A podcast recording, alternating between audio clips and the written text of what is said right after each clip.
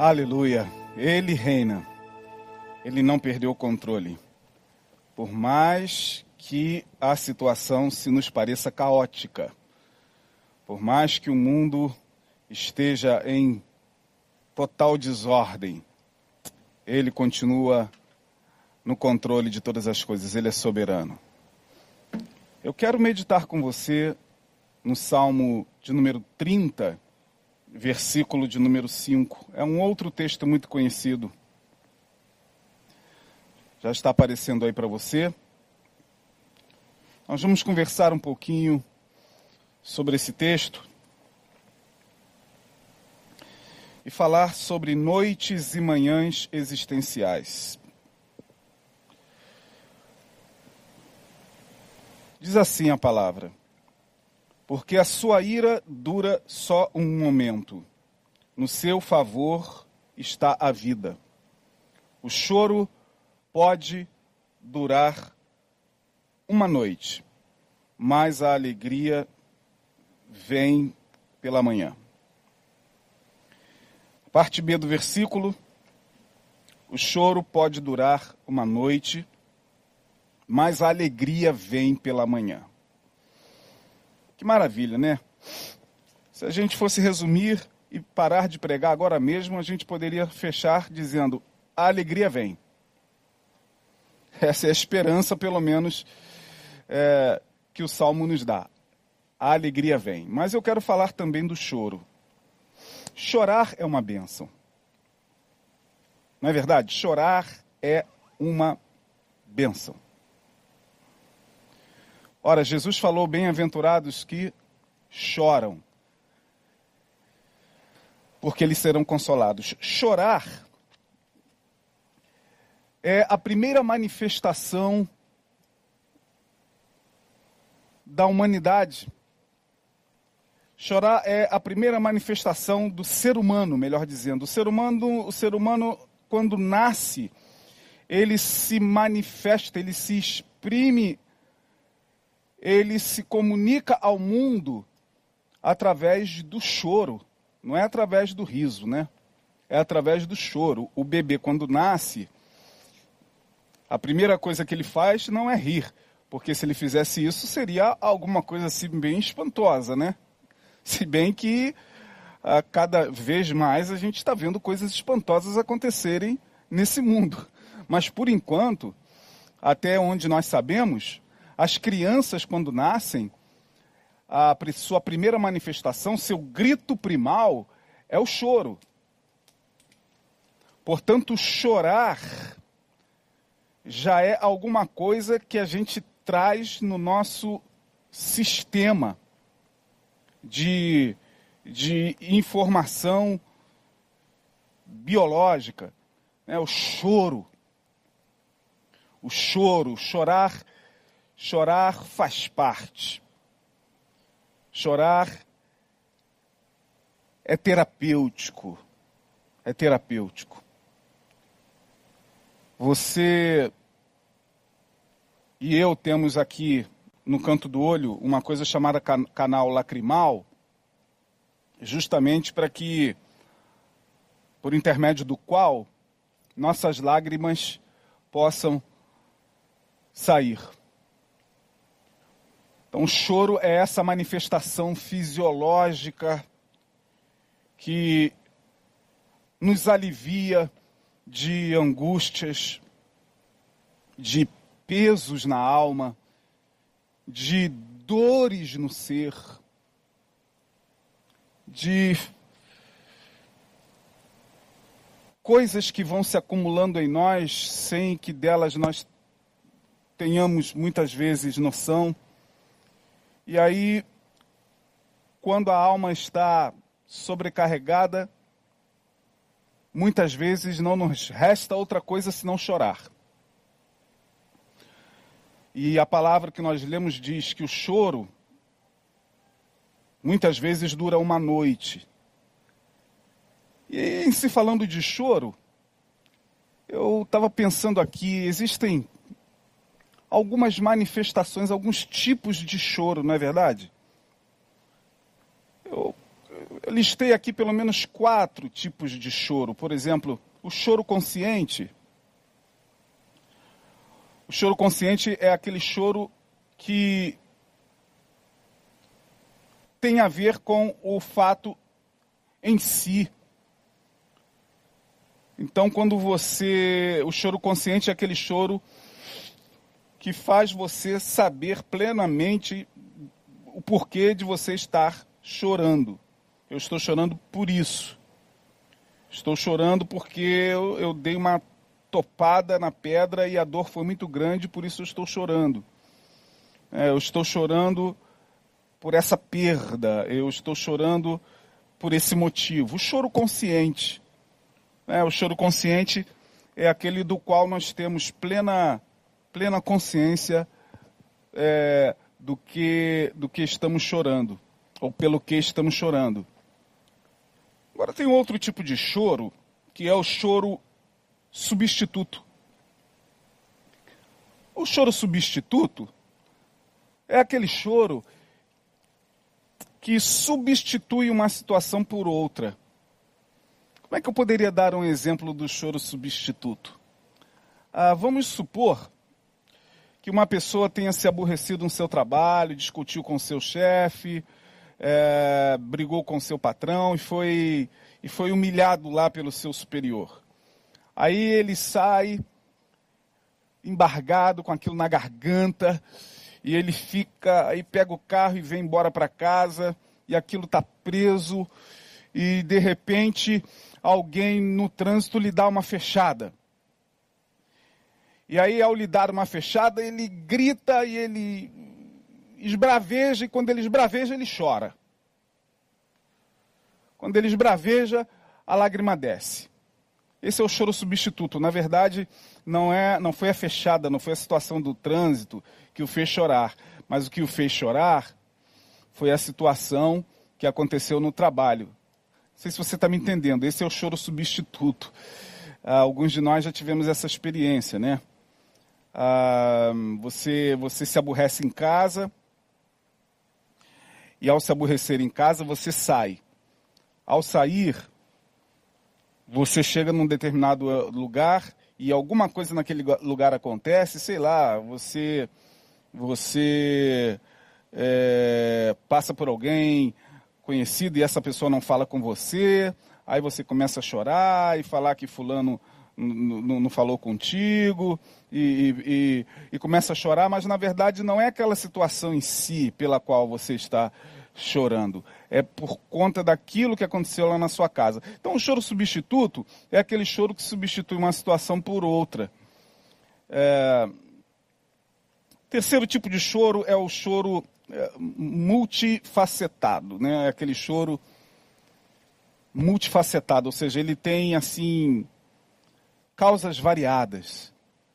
A gente está chorando e a gente está chorando uh, por uma série de coisas que estão acontecendo ao mesmo tempo dentro da gente. A gente chora, mas a gente não tem exatamente consciência plena é, do motivo do choro. A gente, a gente não está substituindo aquele choro por outro, mas ele é um choro multifacetado. É aquele choro é, por, por, várias situações ao mesmo tempo, né? Vai, que vai se acumulando, a gente está cheio de problema, a gente vai acumulando aquilo dentro da gente.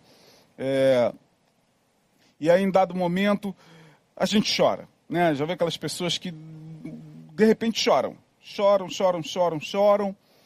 E, e se você perguntar exatamente o, o, o que, que está acontecendo, elas não sabem dizer ao certo elas muitas vezes nem falam, elas só pedem desculpa, enxugam as lágrimas. É, é o choro multifacetado, tem vários motivos ali acumulados, né? E o quarto e último tipo de choro é o choro reprimido. O choro reprimido é aquele choro atrasado, sabe? É aquele choro que não foi chorado é aquela lágrima que não foi derramada, é aquela dor que não foi vivida, é aquele luto que tinha que ser vivido e não foi vivido. É aquela situação que pela qual você tinha que exprimir a emoção característica da situação. Como a palavra diz, a palavra diz: se está alguém triste, está lá em Tiago 5,16, se eu não me engano. Se está alguém triste, aflito, ore. Se está alguém alegre, cante louvores. Se está alguém doente, chame os presbíteros da igreja e estes lhe ungirão com óleo. Então, esse, esse, esse quarto tipo de choro, que é o choro reprimido, é aquele choro que não foi chorado. É aquela lágrima que não foi derramada. É, é o choro que foi engolido. E ele fica reprimido em nós. E aí a alma fica chorosa. Eu não sei se você já teve experiência, eu já tive muita experiência de estar fazendo qualquer coisa, dirigindo ou andando em algum lugar e de repente me dar conta de que aqui no canto do meu olho a, a lágrima está descendo. Aí você, ué, coisa estranha. Você bota a mão assim e você percebe que é lágrima mesmo, que está descendo, mas você acha que não está chorando. Você fala, eu não estou chorando, por que, que a lágrima está descendo se eu não estou chorando? É, você não está chorando conscientemente. Você não está exprimindo fisiologicamente o choro, mas a tua alma está chorando, a tua alma quer se expressar, a tua alma quer chorar. Ah, é, o, é, o, choro reprimido é, de, de, de, de, uma situação, de situações que, que, que não foram é, vividas com intensidade. Por isso que a gente tem que, tem que viver toda a situação tem que ser vivida dentro da emoção que dela demanda. Né? Eu fiz menção agora de Tiago, e um outro texto diz: é, alegrai-vos com os que se alegram, chorai com os que choram. Alegrai-vos com os que se alegram, chorai com os que choram. Se é tempo de se alegrar, vamos nos alegrar. Se é tempo de chorar, temos que chorar. Não podemos fazer substituições.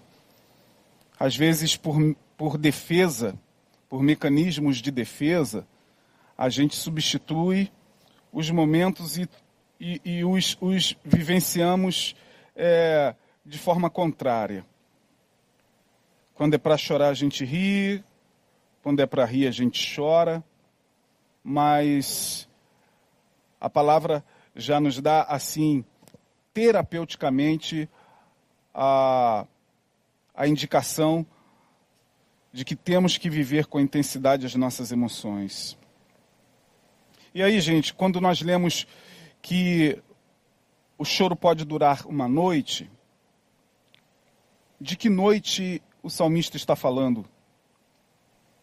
Que noite é essa?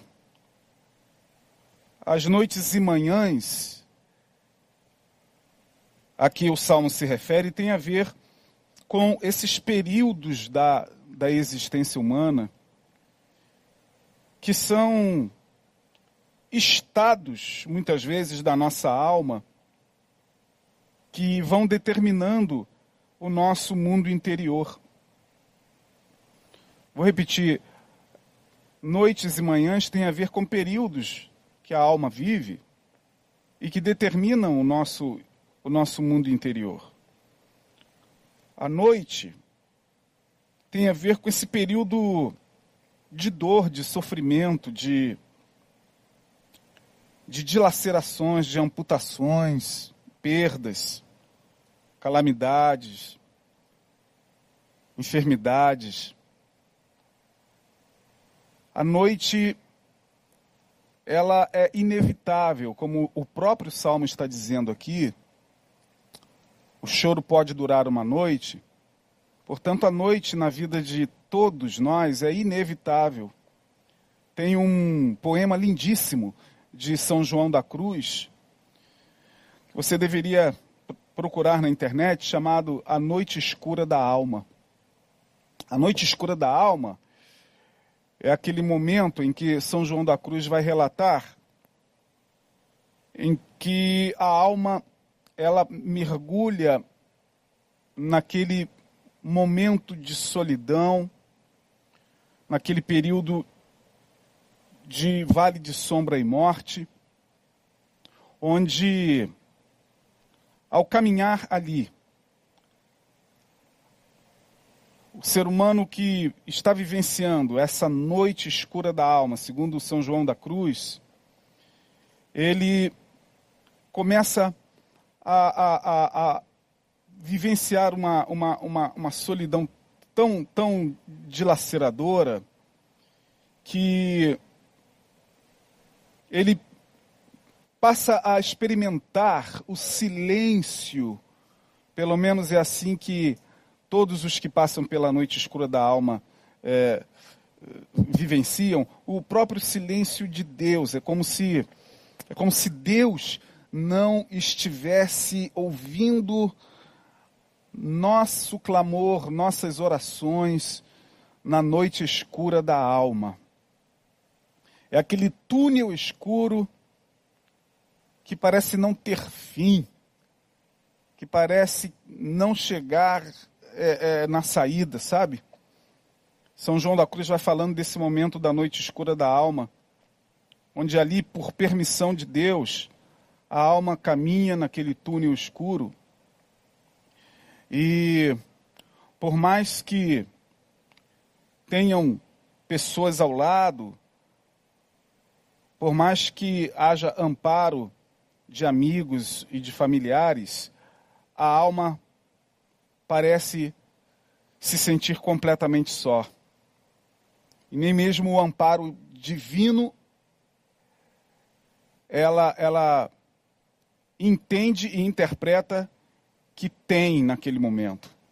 Não que Deus a desampare, mas é a própria interpretação psicológica e existencial que se faz nesse momento de noites escuras. E todo ser humano passa pela sua noite escura, o nosso Senhor passou. O Senhor Jesus nos deu exemplo de passar pela, pela noite escura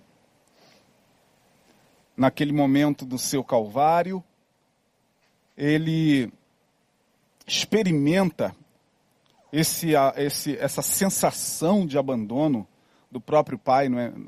Você vai se lembrar do clamor dele ali na cruz, quando ele grita, quando ele esbraveja e diz: Deus meu, Deus meu, por que me desamparaste? Ali Jesus estava como ser humano mergulhado na noite escura da alma. Ali ele experimentava a angústia e a solidão de todos nós. Não só a dele, como homem, mas a de todos nós. Pesava sobre ele.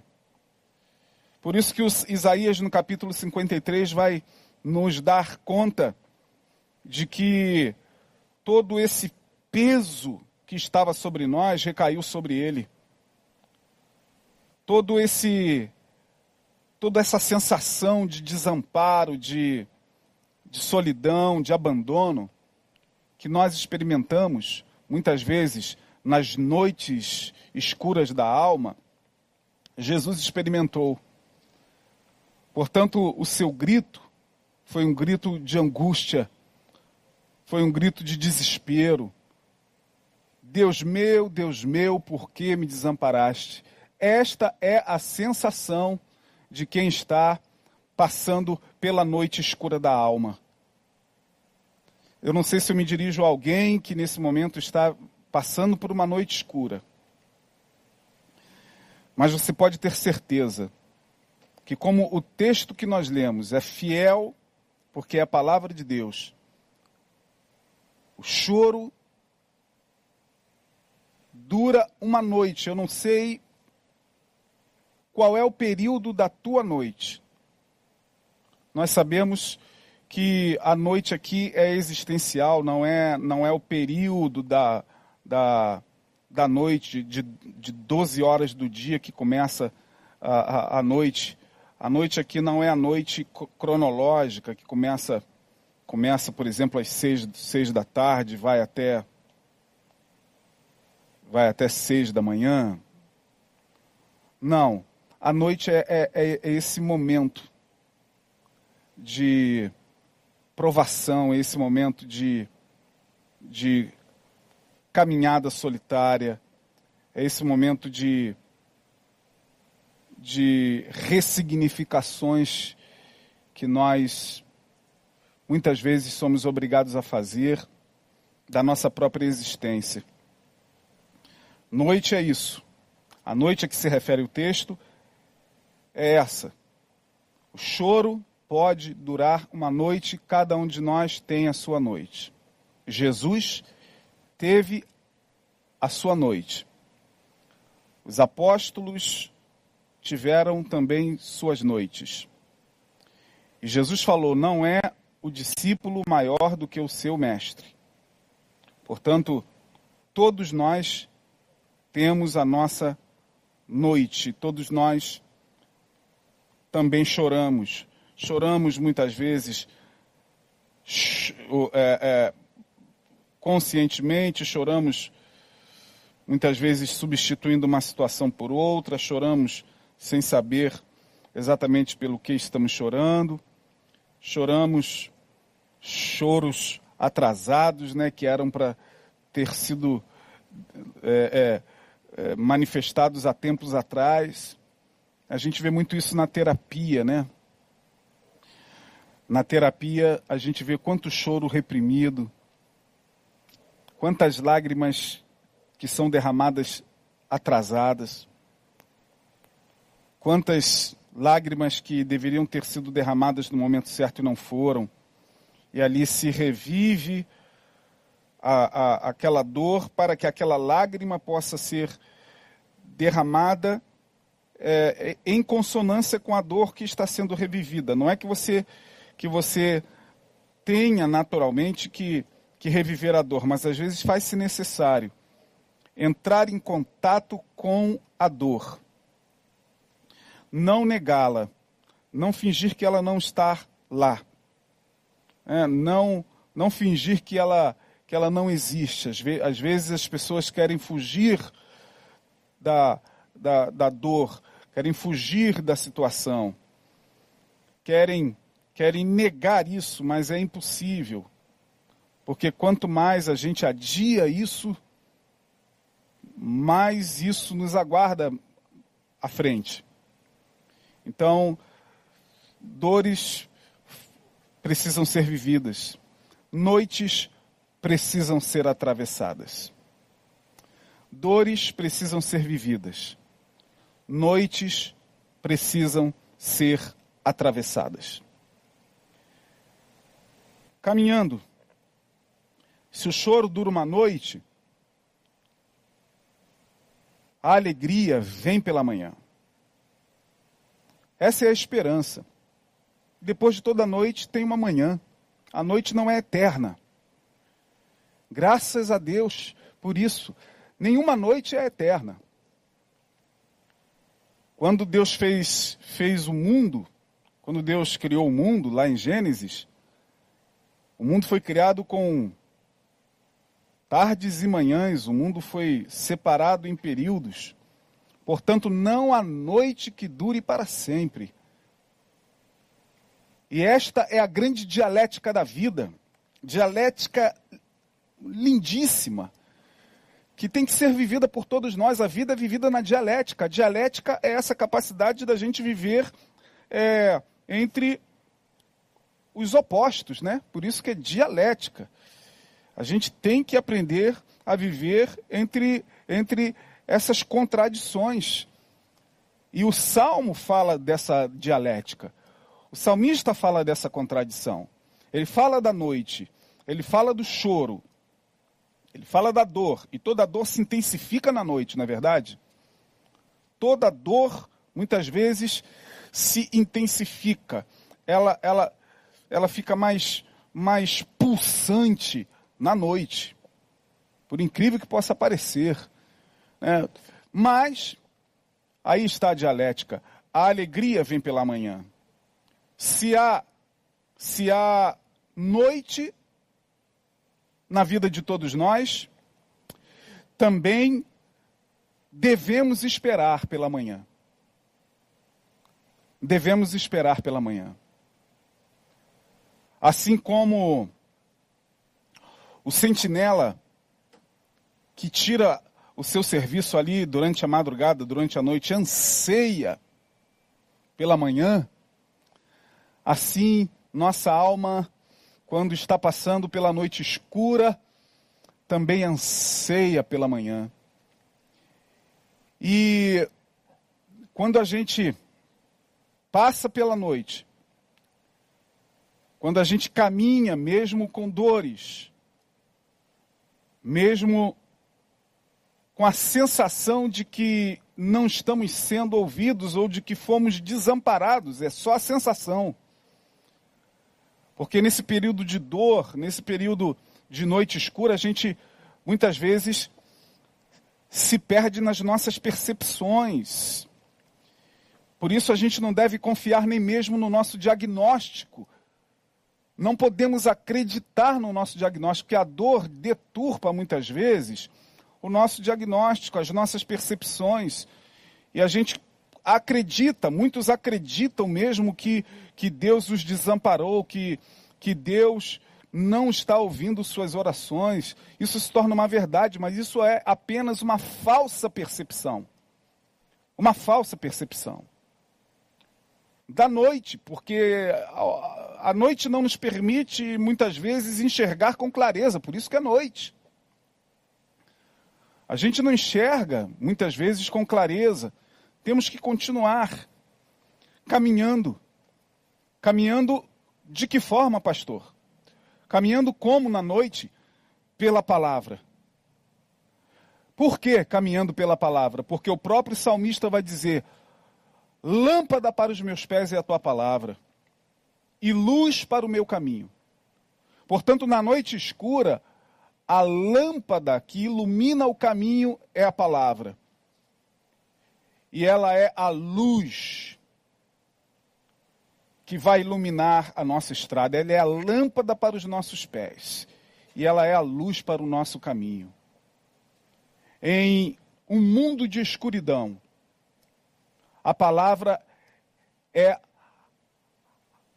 a luz para os nossos pés, a lâmpada para os nossos pés. Portanto, temos que caminhar ao longo da noite na esperança de que amanhã chega.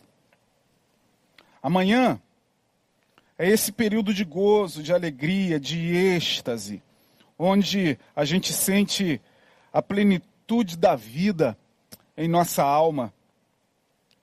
A noite fala, a, a, a, amanhã, melhor dizendo, fala desse momento onde a gente pode respirar, onde a gente pode olhar para trás e falar: é, realmente eu até pensava que o túnel não tinha fim, mas ele tem fim.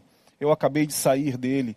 Agora eu, eu vivo amanhã, eu vivo, eu vivo a alegria, eu vivo o gozo, eu vivo esse momento que Deus está me proporcionando, que pode ser um momento tão simples, né?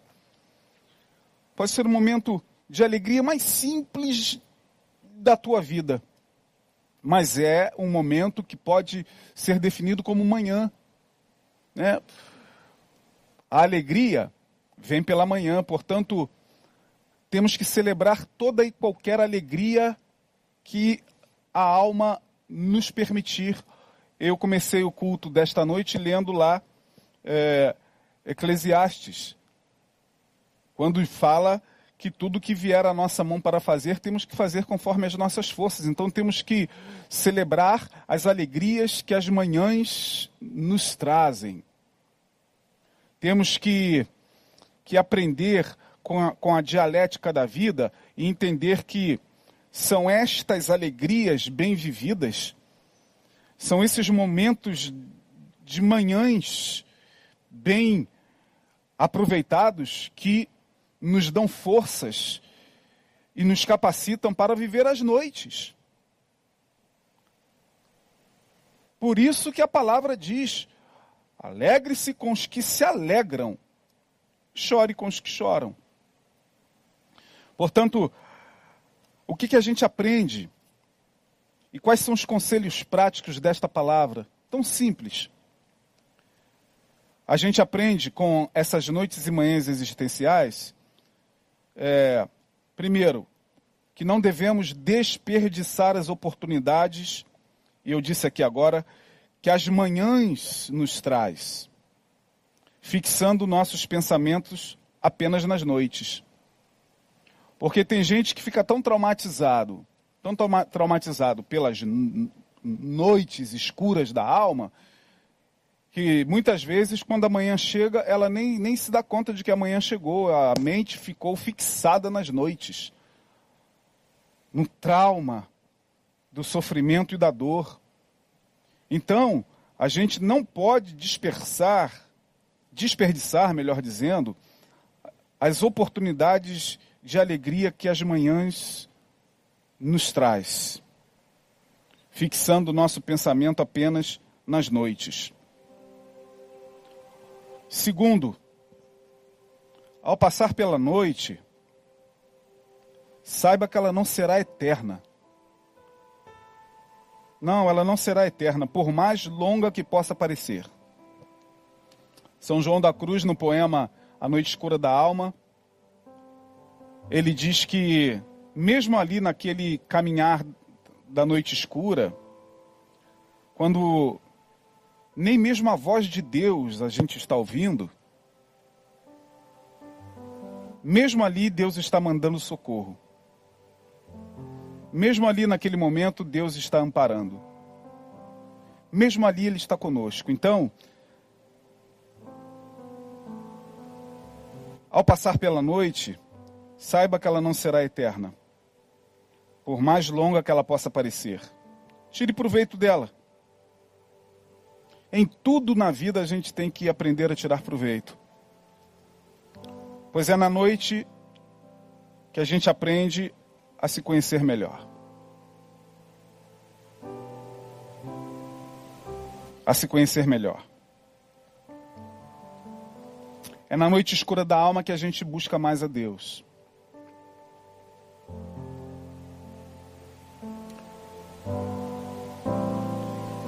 E é exatamente nesses períodos entre manhãs e noites existenciais, entre alegrias e tristezas, que a gente vai tentando manter, de alguma maneira, o nosso equilíbrio emocional, porque a gente vai vivendo essa dialética da vida, a gente vai entendendo que chorar faz parte.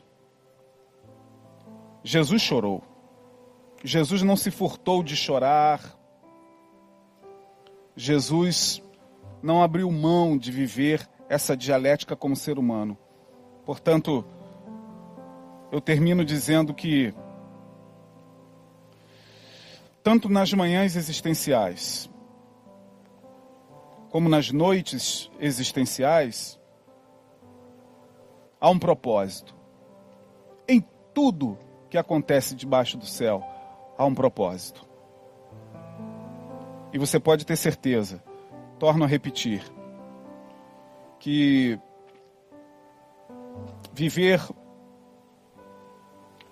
essa dialética, quando nós não nos permitimos sucumbir à incredulidade, como muitas pessoas que atravessam suas noites e sucumbem à incredulidade. Deus não existe, eu me frustrei, eu me frustrei com, com, com igreja, com, com religião, não quero mais saber disso. É, quando a gente não sucumbe à incredulidade, quando a gente se esforça, ainda que com muita dificuldade, para viver o salmo de número 46, quando lá o salmista diz: Aquietai-vos e saber que eu sou Deus. Então a gente passa pela noite mais fortalecido vive nossas manhãs e nossas alegrias com mais sobriedade, entendendo que tudo isso faz parte. Deus possa nos abençoar, Deus possa te abençoar e que essa palavra possa ficar no seu coração. Nós vamos orar nesse momento. Curve a sua cabeça. Eu quero orar com você. Pai querido, nós te adoramos e te louvamos. Porque tanto nas noites como nas manhãs, o Senhor está conosco. Tu mesmo falaste, estarei convosco todos os dias até a consumação dos séculos. E nós queremos tomar posse dessa palavra.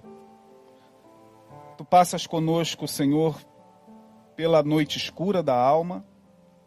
Tu estás conosco também nas manhãs de celebração e de alegria. Que seja assim na vida do meu irmão, que porventura passa por algum momento difícil, de perda, de enfermidade. Ó Deus, visita agora essa pessoa que está conosco, nos acompanhando. Senhor, que a tua mão esteja sobre ela que a tua bondade, que a tua misericórdia, que o teu amparo alcance a vida desta pessoa. No nome de Jesus, nós entregamos em tuas mãos os enfermos te pedimos que o Senhor os visite nesta hora. Entregamos em tuas mãos as famílias, ó Deus, entregamos em tuas mãos a todos os que necessitam, Senhor, de um socorro da tua parte. Nós queremos te pedir, em nome de Jesus, que nesta noite o Senhor possa, por bondade, visitar a cada um. E que tenhamos uma noite abençoada, um, uma semana abençoada. E que a tua palavra fique, ó Deus, como fundamento de fé em nossos corações. Por Jesus Cristo, nosso Senhor, oramos e te agradecemos por este culto, por esta reunião. Amém e amém. Deus abençoe você. Até domingo. Pastor Neil estará aqui manhã e noite. E que a graça bendita de Jesus Cristo, que a comunhão do Espírito Santo esteja sobre a sua vida. Até a próxima.